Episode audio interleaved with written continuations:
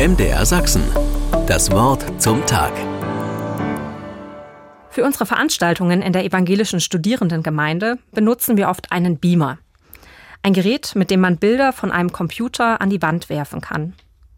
Wenn unser Beamer abgeschaltet wird, muss er noch eine kurze Weile am Strom bleiben. Wenn nicht, dann kühlt das kleine Lämpchen nicht genug ab und kann kaputt gehen.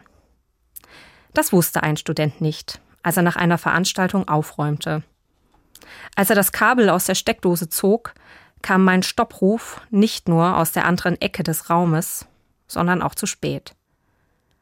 Der Beamer war aus und ging so schnell nicht mehr an. Der Student wurde rot, dann war er ganz schnell verschwunden. Es war ihm peinlich und er ärgerte sich, sagte er mir später. Interessant, dachte ich.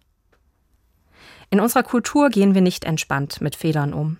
Im Gegenteil, wir lernen es schon in der Schule, dass ein Fehler ein Punkt Abzug bedeutet. Aus einer Parabel in der Bibel wird deutlich, wie die Augen des Glaubens auf Fehler schauen. Zwei Männer gehen zum Gebet in den Tempel von Jerusalem. Der erste ist ein frommer, der andere einer, der offensichtlich ein Leben führt, das den Geboten Gottes nicht entspricht.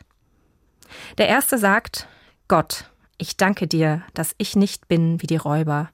Ich faste und spende Geld. Der andere steht abseits und betet nur, Gott, sei mir Sünder gnädig. Jesus sagt, es ist der Zweite, der in Frieden mit Gott nach Hause geht, nicht der Erste. Gott rechnet mit Fehlern, nicht nur mit den kleinen, sondern auch mit den ganz großen und schenkt Wege, dass es besser werden kann.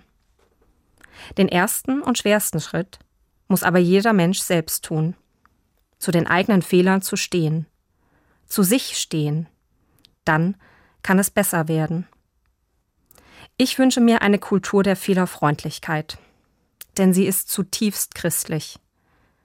Für heute reicht es, in diesen Tag zu gehen und keine Angst zu haben, einen Fehler zu machen. Vielleicht passiert ja auch keiner. Und wenn, dann möchte ich tapfer dazu stehen und daraus lernen. MDR Sachsen. Das Wort zum Tag.